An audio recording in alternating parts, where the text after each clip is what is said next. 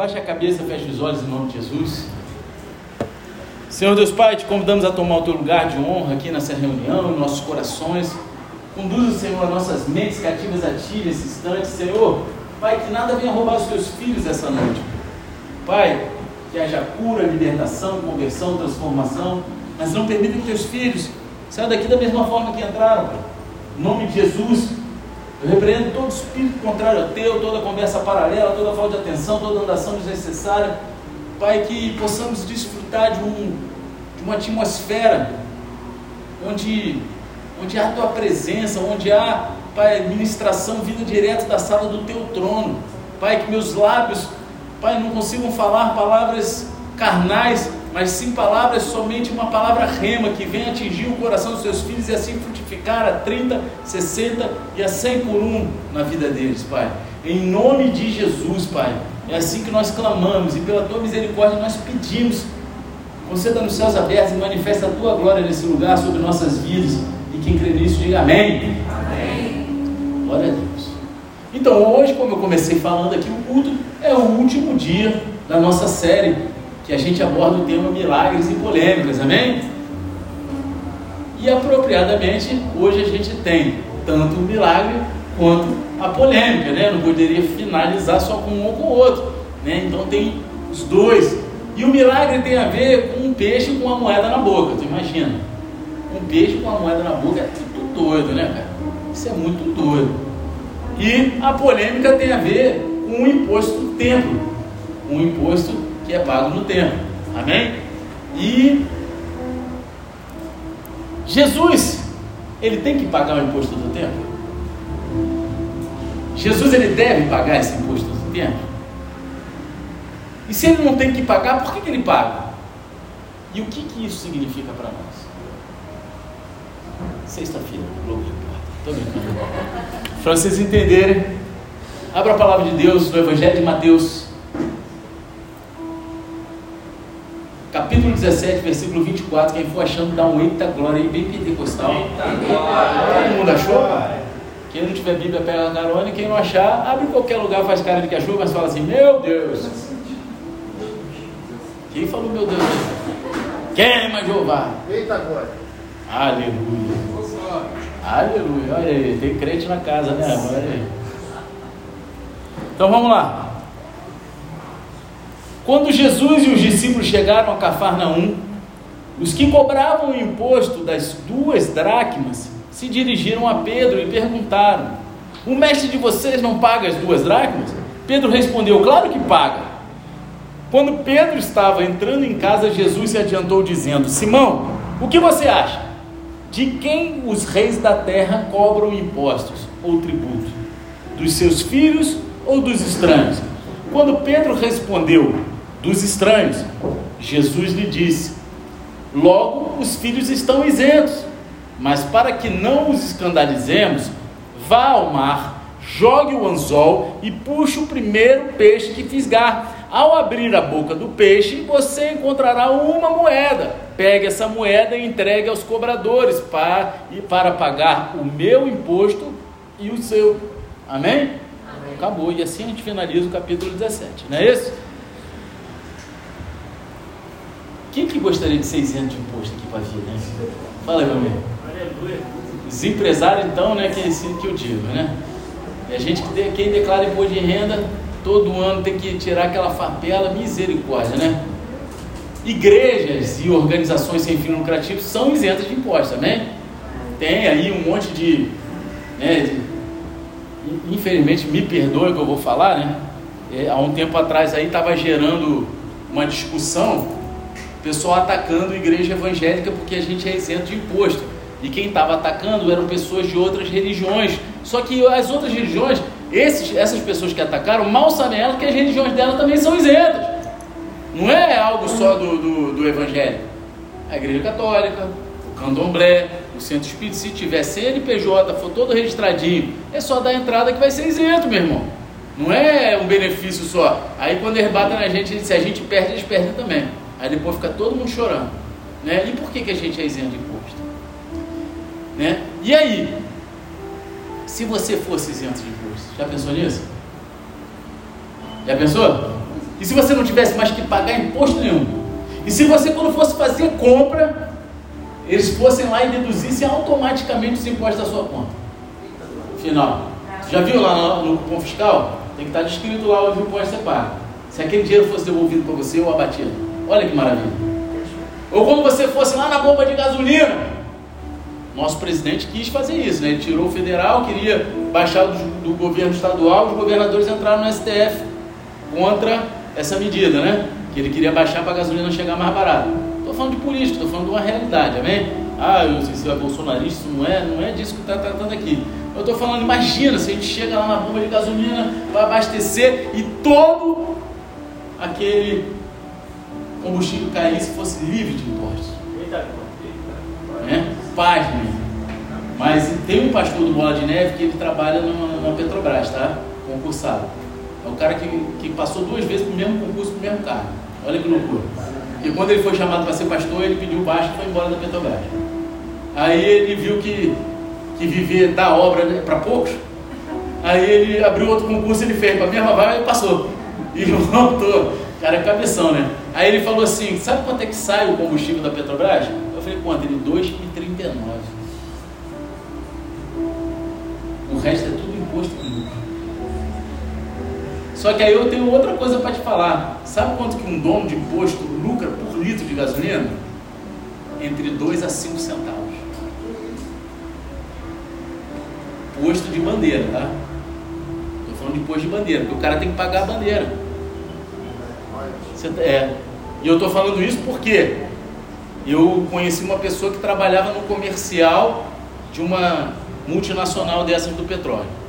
E ela falou, cara, hoje o que sustenta o dono de posto é a loja de conveniência e a parte de, de acessórios e óleos, esses negócios de serviço.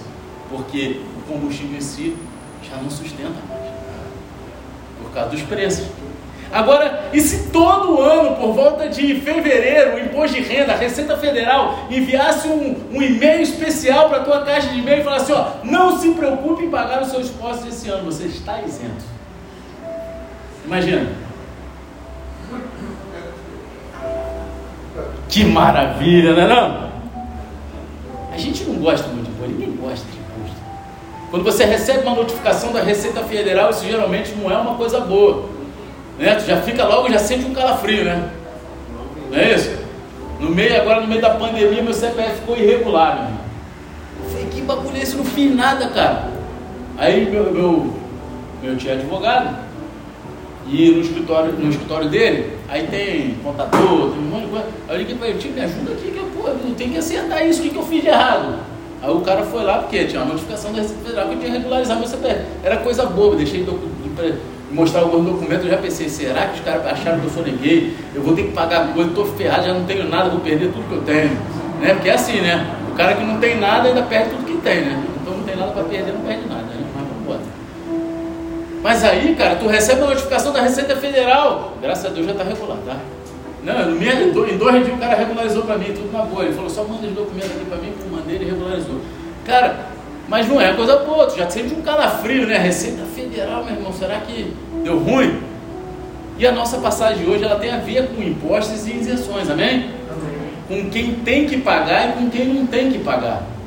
E é interessante que de todos os evangelhos, todos os evangelhos, todos os quatro evangelhos, essa história em particular, ela é encontrada apenas no evangelho de Mateus. Né? O que é muito apropriado, visto que Mateus ele era coletor de impostos antes de ser chamado por Jesus. Né? Ele era cobrador de impostos. Então ele era um cara que estava né, antenado nessa parada. Então na passagem de hoje, Jesus e Pedro eles discutem os impostos e o que significa ser isento de impostos no reino de Deus. Não importa ser isento de impostos para a tua vida aqui na terra, né? Como você gostaria de ser isento de impostos para a sua vida eterna. A gente vai descobrir isso como agora. Amém? Amém?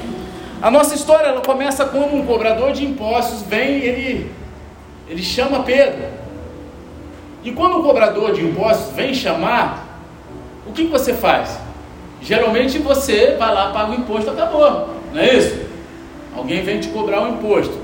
Imagina, o fiscal da Receita Federal. Pessoa física não acontece isso, mas quem é dono de empresa pode acontecer, né? Vem o fiscal da Receita Federal, bate lá na tua porta da tua empresa e fala: Ô, meu irmão, aqui ó, tá dando ruim, vamos dar auditoria aí.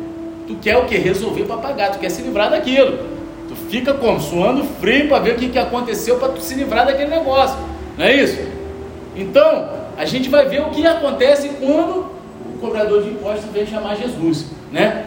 Que fala aqui, no versículo 24 e 25a diz o seguinte: Quando Jesus e os discípulos chegaram a Cafarnaum, os que cobravam o imposto das duas dracmas se dirigiram a Pedro e perguntaram: O mestre de vocês não paga as duas dracmas? Pedro respondeu: Claro que paga.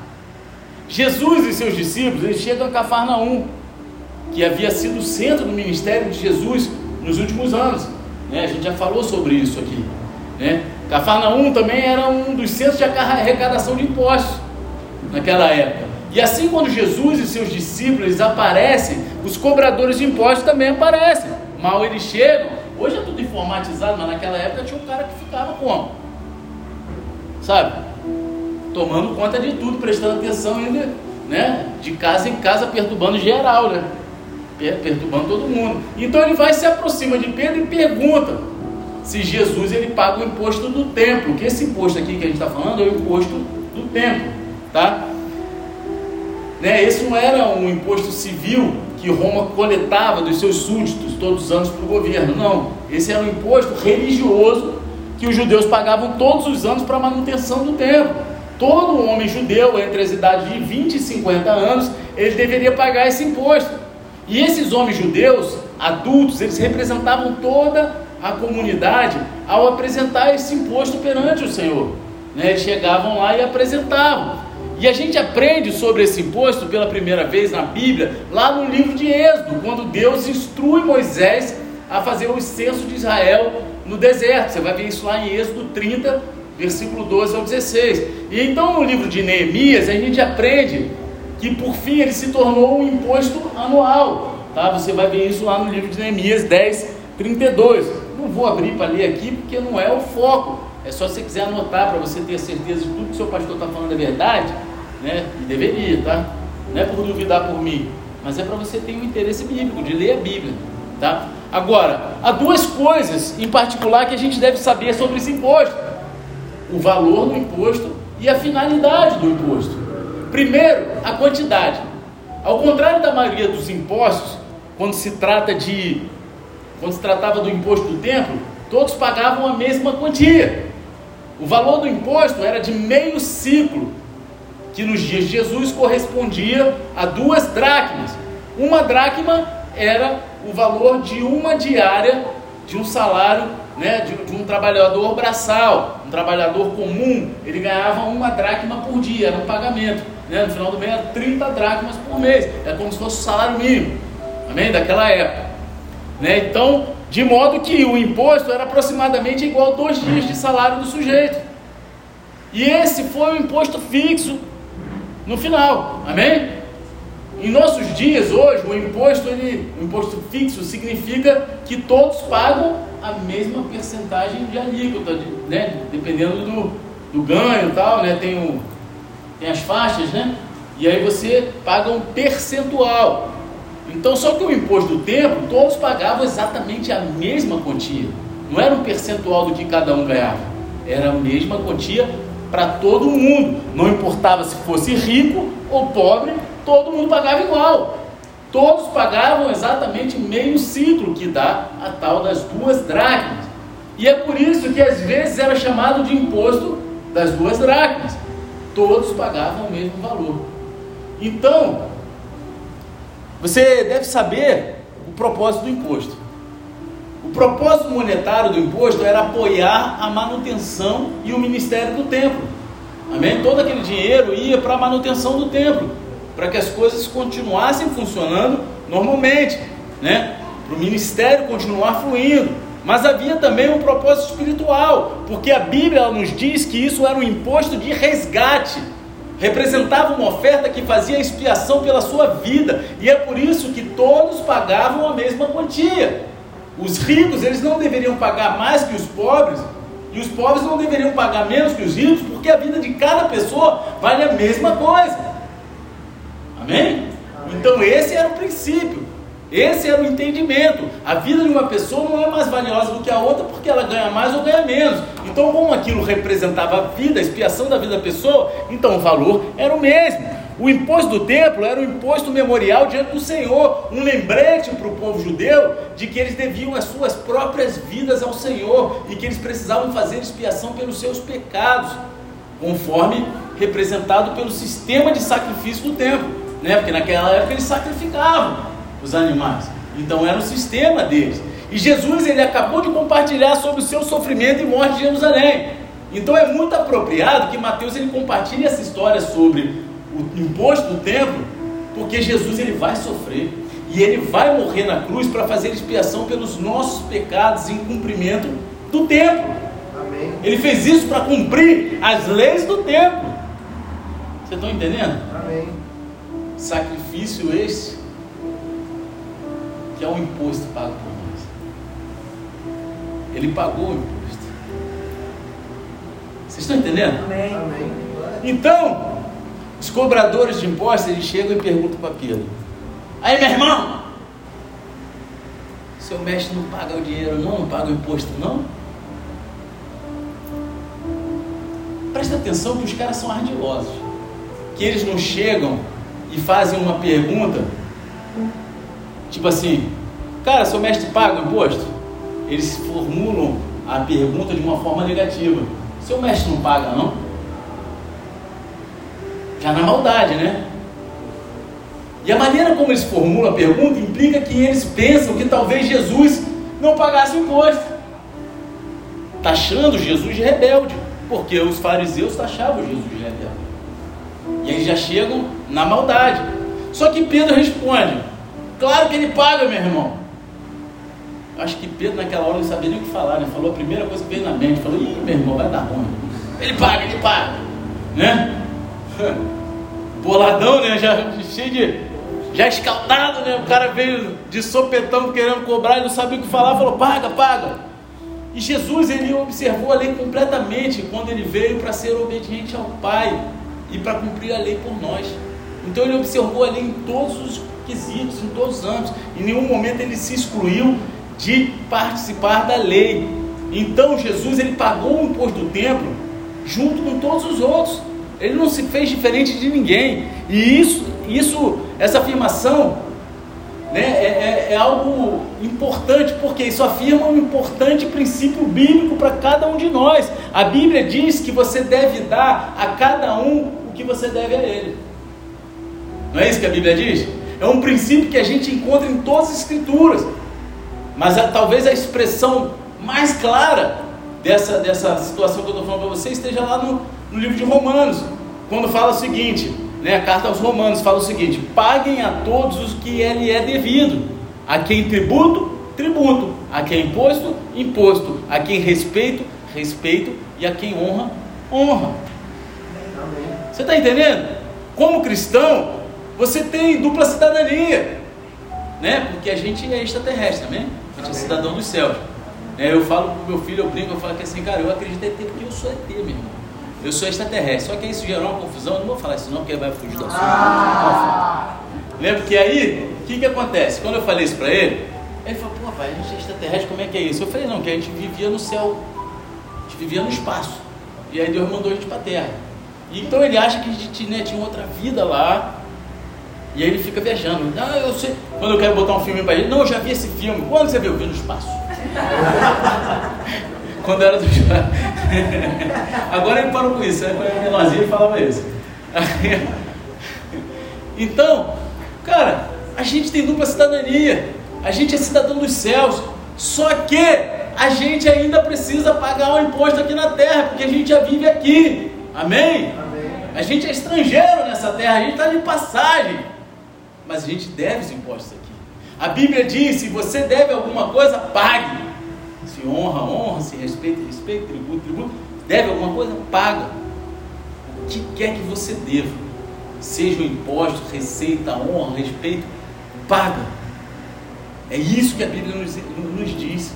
Sabe? A Bíblia diz para você dar a todos o que você deve a cada um deles. Amém? Então, cara, se hoje você é um cara que está devendo a Deus o mundo aqui dentro, começa a orar e vai negociar suas dívidas.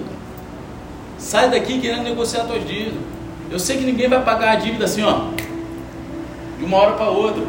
Cara, mas eu sei, às vezes a gente se enrola, se envolve um monte de coisa, né? Mais negócio de pandemia. Meu irmão, eu fiquei devendo um monte de luz na pandemia. Estou pagando tudo parcelado agora. Ou era comida ou era luz. Vou pagar comida. Na época eu não estava cortando, né? Mas quando abriu, meu irmão, comecei a pagar. Tem que pagar. Se a gente deve alguma coisa a alguém, a Bíblia diz que a gente não deve dever nada a ninguém, a não ser. Quem que falou? Cadê? Pensei que era todo mundo crente e lia a Bíblia. A Bíblia diz que a gente não deve dever nada a ninguém a não ser. Pô, só um de novo, cara. Vamos lá, cara. A galera tá, vai escutar lá no Spotify, vai achar que essa igreja aqui é só eu estou pregando na praça para novo convertido. Vamos embora. A Bíblia diz que a gente não deve dever nada a ninguém, a não ser o amor. Ah, tá, glória. Vou mandar até fazer um, uma edição nisso aí, vai. Você está entendendo? Então, a gente deve dever só o amor para as pessoas. A gente, aquilo que a gente deve às pessoas, a gente deve entregar. A gente deve honrar os nossos pais. Então você deve honra aos teus pais. Você deve respeito às outras vidas. Então você deve respeitar as outras vidas. Você está entendendo? Então, claro, nós odiamos pagar imposto. Então a gente sempre quer saber se há alguma brecha. Pô, eu pago o colégio do meu filho aqui, ó, dá para abater. Plano de saúde. Né? A gente vai juntando. Existe alguma maneira que eu possa sabe? Diminuir esse imposto, pagar menos imposto. E Jesus diz: sim, há uma enorme brecha. Se você é filho do rei, você tem uma isenção automática. Porque os filhos, eles estão isentos. Amém? Os filhos do rei não pagam imposto. E aí está lá, quando Pedro estava entrando em casa, Jesus se adiantou dizendo: Simão, o que você acha? De quem os reis da terra cobram impostos ou tributos? Dos seus filhos ou dos estranhos? Quando Pedro respondeu, dos estranhos, Jesus lhe disse: Logo os filhos estão isentos. Amém. A gente deve observar que quando Pedro entra na casa depois de conversar com os cobradores de impostos, Jesus ele vem e fala primeiro. Mostrando que ele já sabe de toda a conversa de Pedro, ele acabou de ter com os cobradores de impostos. Jesus não estava atrás da porta dos mas ele já sabia. E isso é um bom lembrete de que Deus ele sabe tudo o que está acontecendo na tua vida, meu querido. Você pode esconder do pastor, você pode esconder do teu líder, você pode esconder do teu chefe, do teu marido, da tua esposa, você pode esconder dos teus filhos, mas Deus ele sabe como está a tua vida. Você pode enganar homens, mas Deus você não engana. Bom lembrete. Amém? Deus ele conhece também as suas necessidades antes mesmo de você pedir a Ele. Mas Ele espera que você peça. Você acha que quando Jesus chegou para o cego e falou: O que você quer que eu te faça? Ele não sabia que o cara era cego? É? Mas ele queria que o cara pedisse. Ele queria que o cara falasse.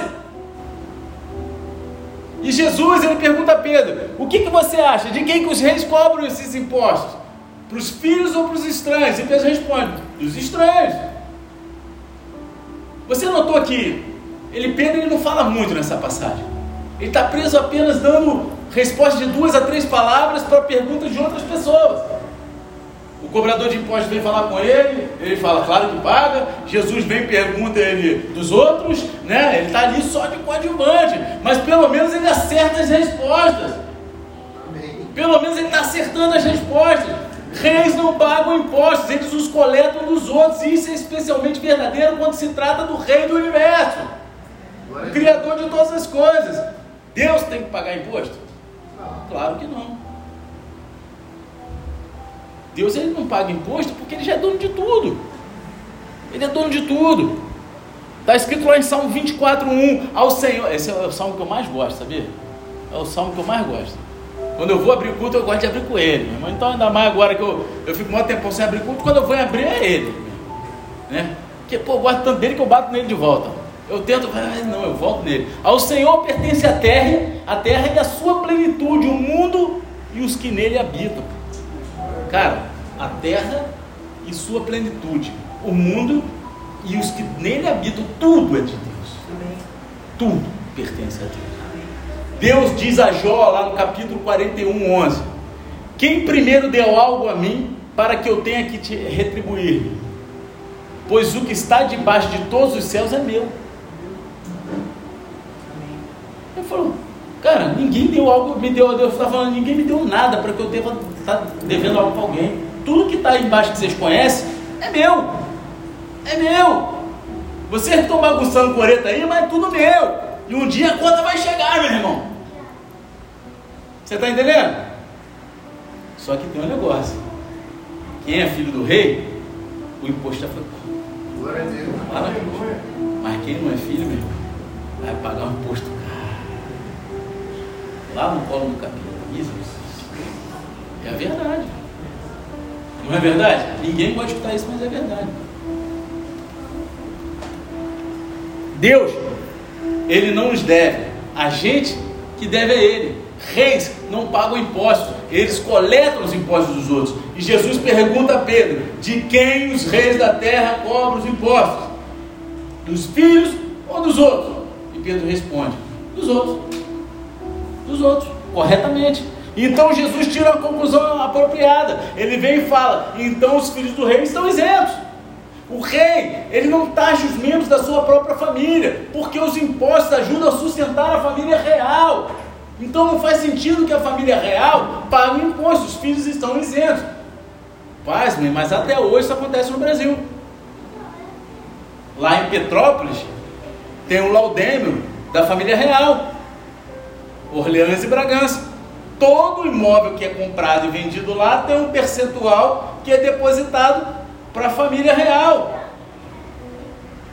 que são, né, que são os descendentes de Dom Pedro, até hoje.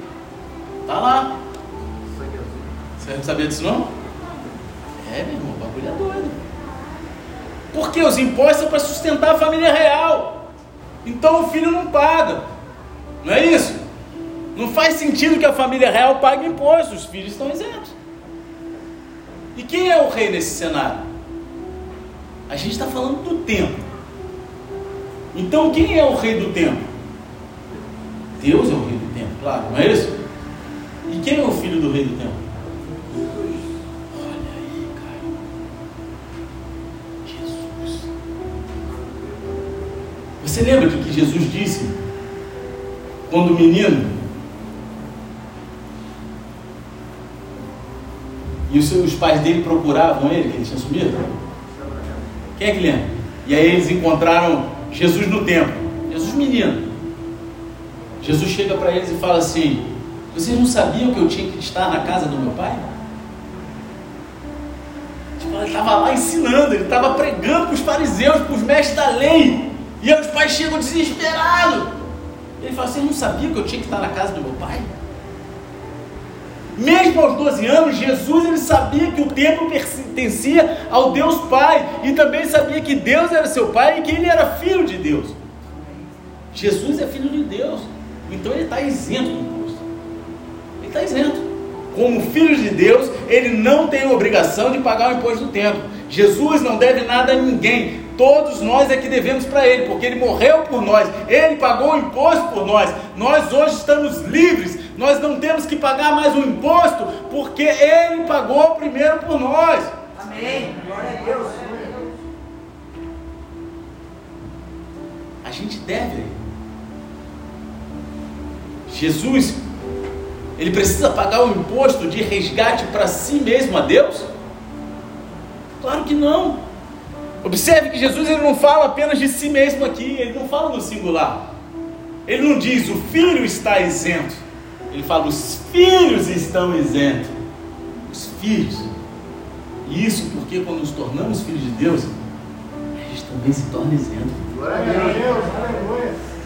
Aí, aí quando um, um ímpio, fornicador, corrupto, chapuletador, só está filhos de Deus. Pode falar para ele. É isso que a Bíblia diz, não. Deus é aquele que reconhece Jesus como único Senhor Salvador, que vive segundo os seus preceitos e mandamentos. aqueles que se colocam debaixo da santidade e da vontade da graça de Deus. As pessoas lá fora não vão entender. Você está entendendo? Você não vai fazer isso, né? Falar que o cara não é filho de Deus, que o cara vai demoniar e vai te prender. É, porque tu fala, pô, o endemoniado fala que é filho de Deus, aí tu fala que não é, meu irmão, aí o demônio, ele, ele quer fazer tu acreditar que é, mas não é. Romanos 8,15 diz o seguinte: Porque vocês não receberam um espírito de escravidão para viverem outra vez atemorizados, mas receberam um espírito de adoção, por meio do qual clamamos Abba Pai. O próprio Espírito confirma ao nosso espírito que somos filhos de Deus. E se somos filhos, somos também herdeiros, herdeiros de Deus e co-herdeiros com Cristo, se com Ele sofremos, para que também com Ele sejamos glorificados. Amém. Glória a Deus. Só fazer um adendo aqui. Se com Ele O Evangelho da só alegria não existe, é mentira um preço a ser pago. Ah, mas o preço não foi pago, o imposto foi pago? Sim. Esse preço foi pago. Mas o preço que eu estou falando é de renúncia, é de abnegação, de entrega, de doação, de viver não mais a tua vontade carnal, mas sim aquela que é a vontade de Cristo, porque você entrou para a família real, meu. E a família real tem maneiras de se né? Quantos já viram filmes de reis, de rainhas? Quando um cara vai entrar, uma mulher vai entrar para a família real, tem que aprender tudo, regras de etiqueta. E tem que viver conforme aquilo, senão escandaliza todo mundo. E a mesma coisa, meu querido, se você recebeu Jesus, você tem que aprender as etiquetas celestiais. Amém. E viver conforme elas. Isso faz a nossa carne sofrer, meu querido. Você está entendendo? Porque a gente agora é da família real. A gente senta à mesa do rei. A gente tem um lugar à mesa. A gente tem um banquete pronto para a gente. E aqui está o pano de fundo. Todos nós deveríamos a Deus um imposto de resgate. Todos nós devemos a Deus o pagamento por nossos pecados. Mas quando você se torna filho do rei, você fica isento. Porque já foi pago. Você compartilha com ele a isenção de Jesus. Porque você é corredeiro com tudo que está destinado ao Filho Jesus está, pra, está diretamente destinado a você, porque você se torna filho de Deus, você se torna herdeiro. Você está entendendo? Toda a herança que é de Jesus é sua também, cara. Amém. Ah, até que dessa vez foi mais forte, amém. Pensei que vocês iam ficar pensativos Será? O que, que quer dizer isso? Então, meu querido, existe uma brecha fiscal gigante quando se trata do que você deve a Deus pelos seus pecados, porque os filhos estão isentos. Então, como que a gente consegue essa isenção? Como que você solicita o status de isenção de imposto no reino de Deus? Você entrar lá na Receita Federal Celestial e está lá, isento. Não é não? Como você se torna um filho de Deus que não precisa mais pagar o preço pelos seus pecados? Então vamos continuar lendo. Amém? Porque agora a gente chega à parte mais estranha da história. Um peixe com a moeda não. É, Quem já pescou aqui? Alguém já achou uma moeda na boca do peixe? Eu já pesquei. Quando era moleque, meu pai tinha casa em Cabo Frio. Não tem nada a ver. Aí eu ficava pescando, né? Pô, né? aqui ainda tem muito, mas na época, assim, que eu era molecote, sabe, pô, 10 anos atrás, assim. Cara, tinha camarão que tu vinha arrastando assim, era camarão pra caramba. Então a gente jogava um monte pra fritar e um monte de separar fazer de isca. Que era tanto que eu usava camarão de isca mesmo. Aí eu botava lá, Aí jogava. Aí eu ficava indignado que vinha aquela armaria da toca. Mas se ainda viesse com a dracma na boca, né? Mas não vinha, rapaz. Que não serve para nada. Não serve para nada. Só para comer nossa isca. Só... Aí quando eu vi o baiacu, ainda me divertia, né? Porque eu ficava puxando ele da água, ele inchava, eu jogava de novo, ele mijava, eu puxava, né? Aí eu ficava rindo. Mas não, não, não era isso, entendeu? Aí vinha aquela maratona, nem uma moedinha ela trazia para mim. Mas então estava lá, está lá no versículo 27. Mas, para que não os escandalizemos, vá ao mar, jogue um anzol e puxe o primeiro peixe que fisgar. Ao abrir a boca do peixe, você encontrará uma moeda. Pegue essa moeda e entregue aos cobradores para pagar o meu imposto e o seu. Existem duas lições importantes para nós nesse versículo final do capítulo aqui. Primeiro lugar, não cause escândalo desnecessário. Não cause ofensa desnecessária. Amém? Porque os cristãos têm mania de fazer isso, mesmo que sem querer. Mas tem mania, por falta de sabedoria, por falta de entendimento, por falta de, de sabe, de tirar cinco minutinhos para pensar de falar ou fazer, a gente vive causando né, escândalos e ofensas desnecessárias. Amém? Em segundo lugar, né, a segunda Lição importante, olha eu, mania do boné, já ia pegar na aba do boné. Ali, fica aí. Receba a provisão graciosa de Deus através de Cristo. É uma lição importante, a gente recebe a provisão de Deus através de Cristo. Então, primeiro, eu vou falar, não cause nenhum escândalo desnecessário. Como Jesus está isento, você pode pensar que ele diria a Pedro: Pedro, volta lá e diga para esse mané que eu não pago imposto. Vai lá, volta aí, volta lá e fala para esse Zé Mané lá que eu não pago. Eu sou filho do rei. Não é isso? Muitos falariam isso. Muitos de nós fariam isso. Muitos usam da posição de ser cristão, pastor, presbítero, diácono, líder, para testar alguma coisa aí fora. E eu já falei isso aqui. Né? Cara, quando o cara vem chegando estou fazendo algum negócio lá fora, e o cara vem dizendo que é crente, vem dizendo que é pastor, dizendo que é isso. Cara, quando eu vou fechar o negócio, falar alguma coisa, a última coisa que o cara vai saber é que eu sou pastor. A última. Ah, tem vergonha? Não, porque eu não posso usar isso para testar minha idoneidade. Qual é a tua profissão? Professor de jiu-jitsu, bacharel de direito, é, pode escolher, designer gráfico, tem um monte. Não vou falar que sou pastor. Nem no outro dia, eu fui lá no. Tá, não, deixa pra lá. Ah. Eu nem falo mesmo não. Então, fui lá no Rio. É, o, o, pastor Felipe ele é faixa preta de jiu-jitsu também na mesma academia que eu dou aula aqui e ele é faixa preta lá. Né? Sou mais graduado que ele, pelo menos na academia eu sou. Né? Espiritualmente ele é o 01, não tem jeito. Aí só que a gente estava graduando aqui e não tinha faixa para todas as crianças. Aí eu fui, comprar a faixa lá. A gente ligou para lá, o dono da academia que ligou para a academia lá, onde até o, o meu pastor faz. É, vai ter até um campeonato da, na, é, é, estadual da, da, academia, vai ser no Bola de Neve, lá da Barra. O campeonato estadual vai ser lá. E aí eu fui lá para comprar essa faixa. Eu cheguei lá, pô, não, sei o que, já estava separado e pá, pá. Minha mulher, ah, você é de qual filial? E pá, não sei o que, que ela é matriz, né? e tal, não sei o que, não sei o que lá. Só que aí eu botei o áudio para ouvir com quem que tava a faixa, né? O, o, o, dono da academia. E aí no áudio ele começa, pastor, não sei o que, não sei o que lá. Aí a mulher, sabia que te conhecia, você é pastor do Bola de Neve. Aí eu falei, não sou, mas eu não chego lá, pô, sou pastor, amigo do, do meu pastor treina aqui, né? Tipo assim, eu vou fazer isso. Ah, bem que eu te conheci, não sei o que, pô, legal. Ah, o campeonato vai ser lá. Entendeu? Então, cara, Muitos agiriam dessa forma.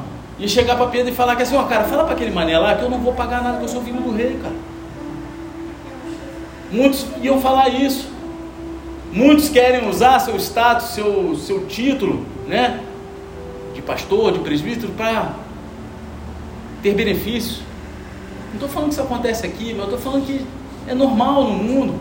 É normal por aí a gente vê isso, infelizmente. Né?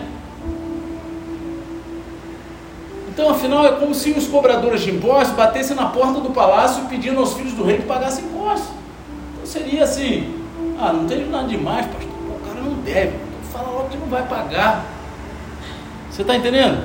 Os filhos do rei, eles mandariam os cobradores embora. Ó, oh, eu sou filho do rei, vai embora.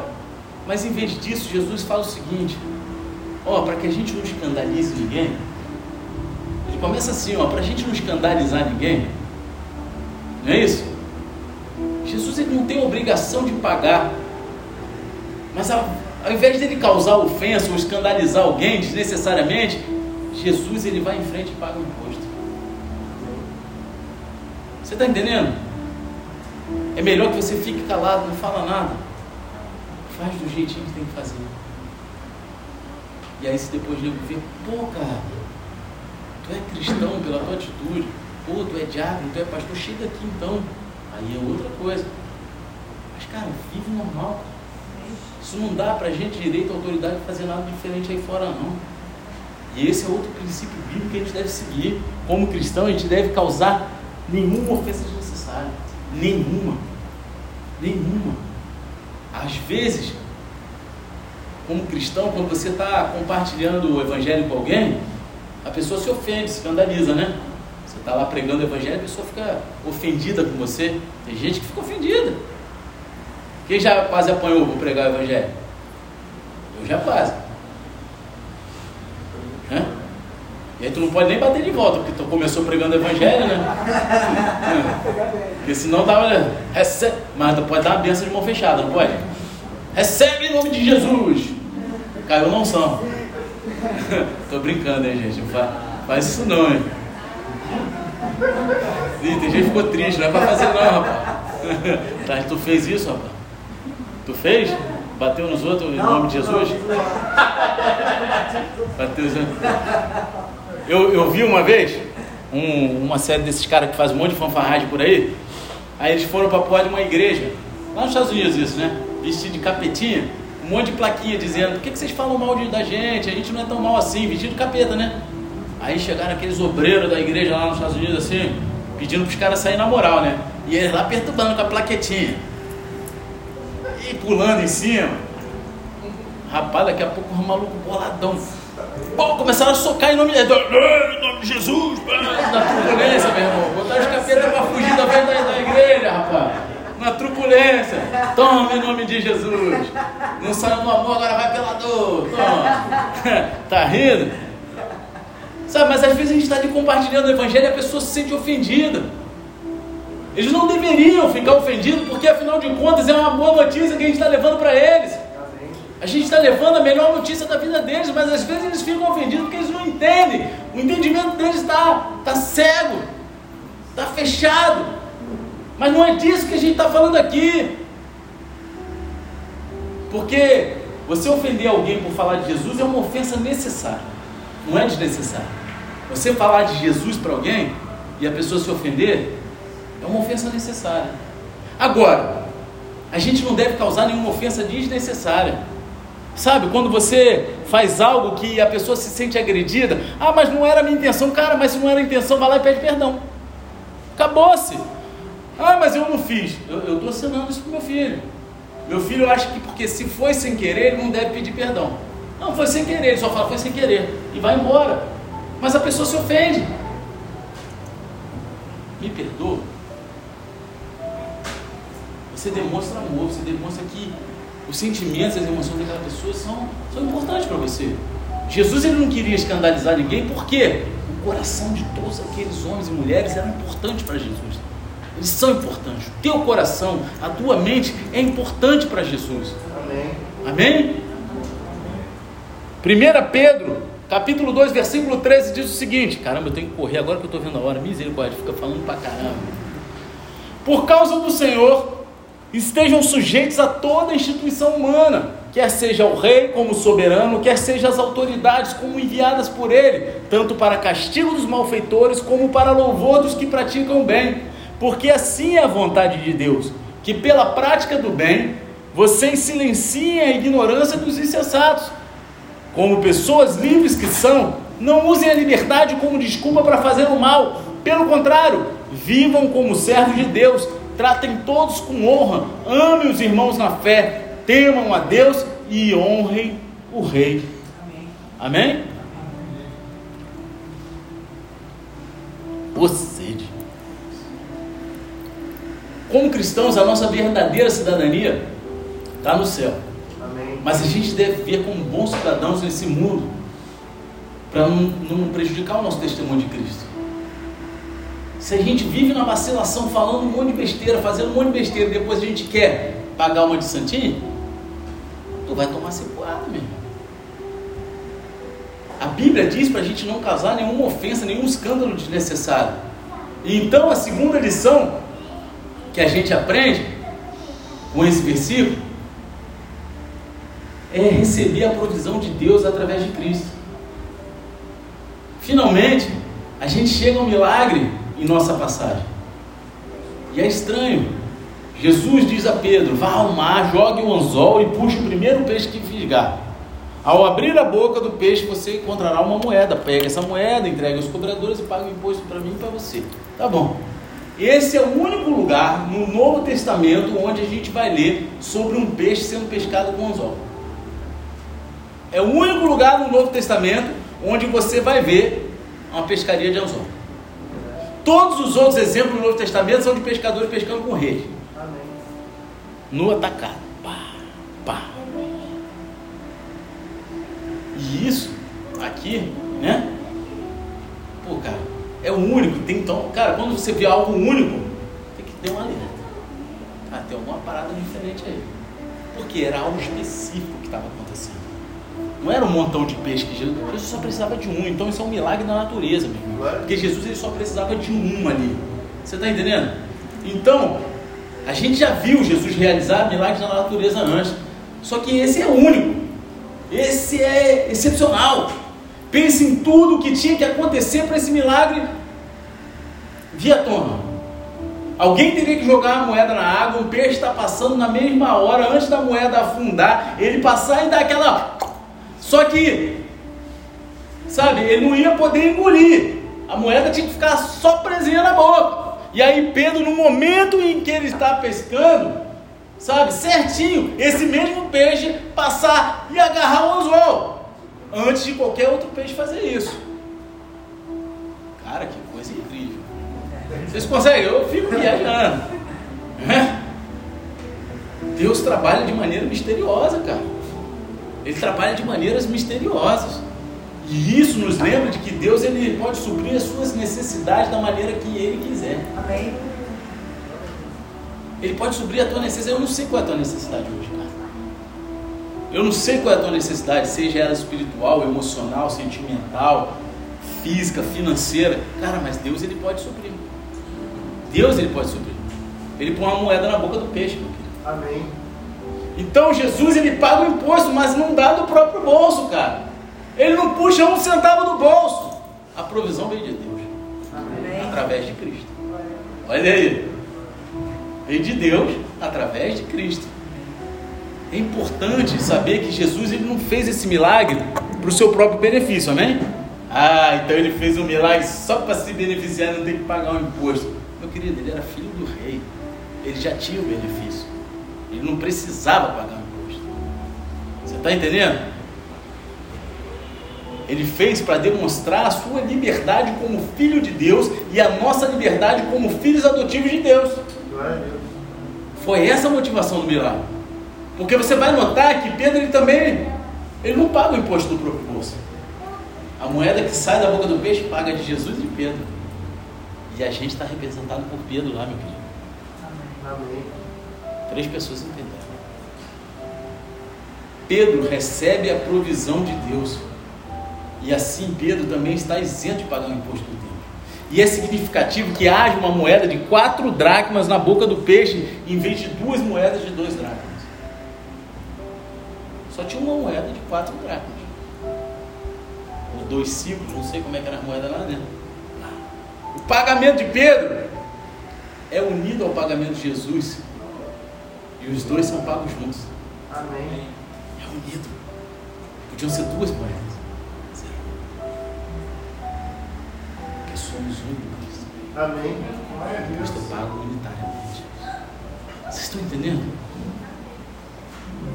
Quando você confia em Cristo, você está unido a Ele na sua morte, você está unido a Ele na ressurreição também. Um dia todos nós ressuscitaremos em corpo glorificado. Glória a Deus. E há uma ironia em jogo aqui. Jesus é a única pessoa que já viveu que não precisou pagar imposto de resgate. E aqui ele não paga apenas o seu imposto, mas também o de. Ele é a única pessoa que já viveu nessa terra que não precisaria pagar o imposto. Mas ainda assim ele paga o dele e o de Pedro, assim como ele pagou o meu e o teu. Glória a Deus. Todos nós devemos a Deus o pagamento por nossos pecados. Romanos 6,23 fala o seguinte: Porque o salário do pecado é a morte, mas o dom gratuito de Deus é a vida eterna em Cristo Jesus, nosso Senhor. Glória a Deus. E como Jesus pagou pelos nossos pecados? Como ele pagou o imposto de resgate? Dando a própria vida como resgate.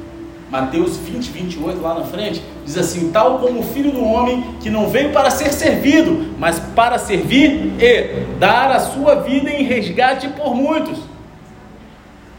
Ele deu a vida dele. E assim como Jesus pagou todo o imposto por ele, Pedro, também Jesus pagou o preço total pelos nossos pecados na cruz. Assim como aquela moeda de quatro dracmas cobriu tanto dele quanto de Pedro, o seu pagamento na cruz cobre de todos nós. A É uma moeda unificada, só que essa moeda foi sangue. Podia ter duas moedas lá, mas era uma porque era para simbolizar a unidade. Nós somos um com Cristo. Esse é o desejo dele. Essa foi a oração dele. Você está entendendo? Como que você se torna isento de impostos no reino de Deus? Jesus, ele paga o imposto por você. Você só precisa receber a provisão de Deus para você através de Cristo. Você precisa entregar a tua vida para Ele. Eu amo essa passagem porque são apenas quatro versículos.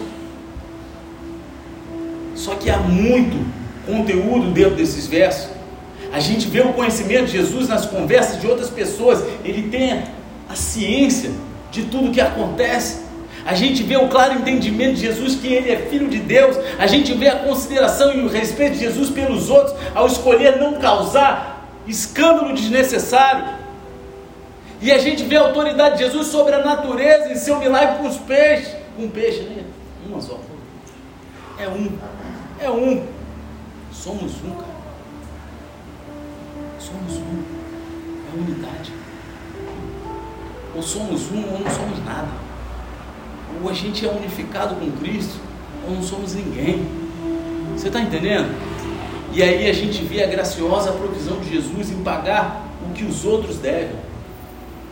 Ele paga o que os outros devem, aquilo que não era dele. Ele levou o peso do teu pecado, do meu pecado, do nosso pecado. Ele levou tudo. Ele pagou por nós. Ele pagou um preço altíssimo. Pode até haver ecos do encontro de Jonas com um peixe do Antigo Testamento, que é um encontro que prefigura especificamente a morte e ressurreição de Jesus. Amém? Amém. Todos nós devemos a Deus o pagamento pelos nossos pecados. Mas quando você coloca a sua fé em Cristo, você está isento do pagamento.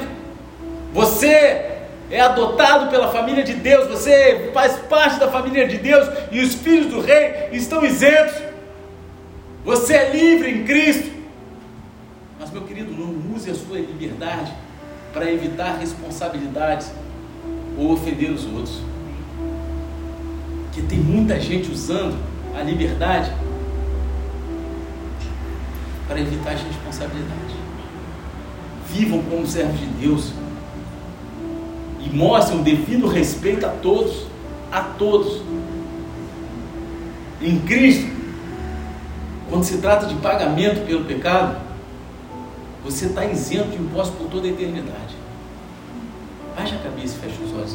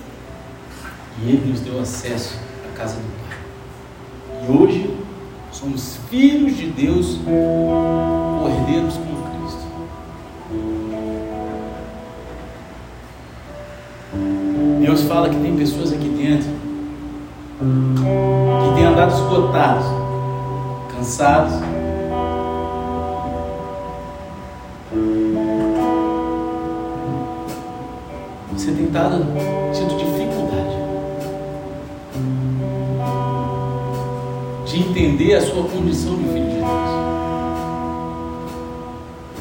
Você crê em Deus, você crê em Jesus. Mas você até hoje tinha dificuldade de entender a sua isenção celestial. O que isso realmente significa para a tua vida. Significa que Deus te ama. E a partir do momento que você levantou a mão, você começou a lutar contra a tua carne para viver outra vida, ser transformado, estar próximo do Pai. Você é filho. E Ele te ama. Mas isso não te isenta das coisas aqui na terra, mas te dá a maior isenção de todas.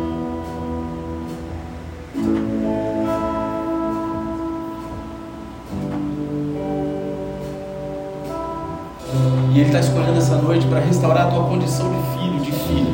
Amém. Você que está esgotado, você que tem tido dificuldade de ver essa provisão de Deus, não que ela não esteja acontecendo, mas parece que ela não está acontecendo na tua vida. Os teus olhos, você vai falar, cara, eu não estou vendo. Ele escolheu essa noite para dizer que Ele te ama e que Ele te quer um com Ele. Porque o imposto foi pago de uma vez só sobre todos. Então, se essa palavra rasgou o teu coração, levanta o teu lugar e vem até aqui à frente em nome de Jesus. Levanta até aqui à frente que hoje Ele está restaurando a tua condição. Essa noite Ele está. Ele está te restaurando. Ele está gerando um novo sentido. Não na tua vida, mas na tua concepção. Porque a tua vida já foi gerado um novo sentido quando você entregou. Mas você precisa conceber isso no teu coração. E Ele está gerando isso essa noite no teu coração. Tem mais pessoas aqui. Olha levantar do teu lugar. Porque quando fala de paternidade, parece que o teu coração treme. Parece que você tem dificuldade. Você sabe que você é filho, mas você muitas vezes não se vê. E Ele quer derramar esse amor sobre vida. Ele quer que você se sinta como Pedro se sentiu. Porque aqui não abrange mesmo falando de Pedro. Mas imagina como Pedro se sentiu quando ele viu uma moeda que pagava o dele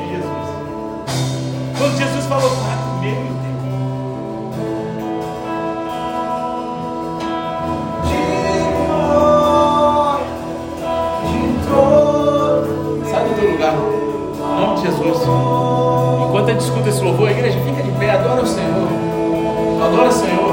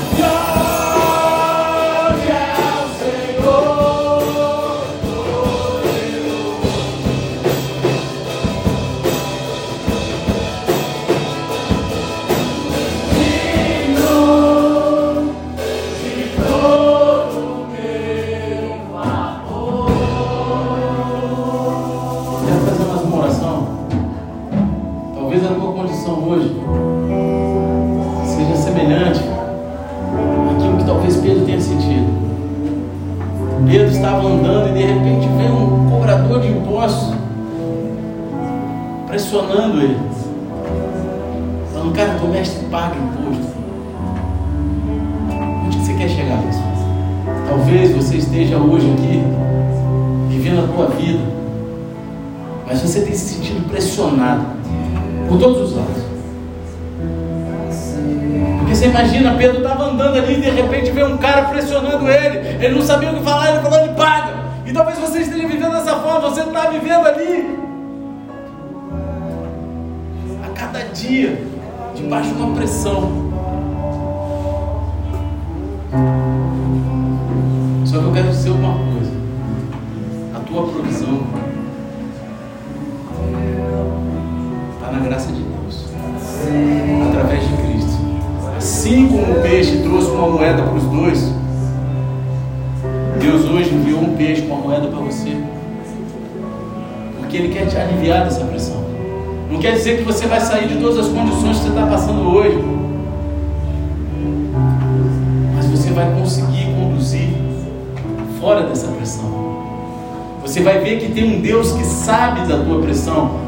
Pedro entrou dentro de casa e Jesus já sabia o que estava acontecendo, Jesus sabe como está o teu coração essa noite.